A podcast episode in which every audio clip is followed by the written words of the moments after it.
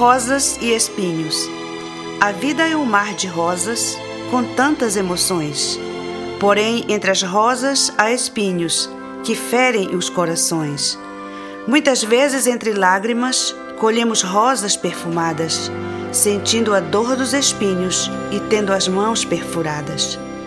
Não há rosas sem espinhos, assim são as nossas vidas. Perfume dando prazer, espinhos causando feridas. Se a vida fosse somente como um perfume de rosas, sem espinhos não teríamos uma vida gloriosa. É necessário espinhos entre as rosas que colhemos. Com as dores dos espinhos, é assim que aprendemos. Sentir a dor dos espinhos dá vontade de morrer. Sentir perfume de rosa dá momentos de prazer. Rosas e espinhos juntos se encontram no mesmo lugar significando prazer e alegria, e tempo de dor e prantear.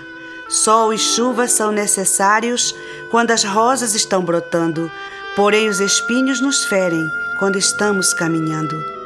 As dores dos espinhos causam muita aflição, mas o perfume da rosa transmite paz ao coração. Com Jesus tenho aprendido que nunca estou sozinho, assim quero prosseguir colhendo rosas entre espinhos.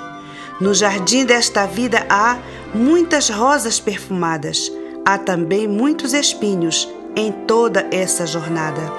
Muitas vezes pés e mãos vão sangrando no caminho, pois no jardim desta vida há rosas e também espinhos.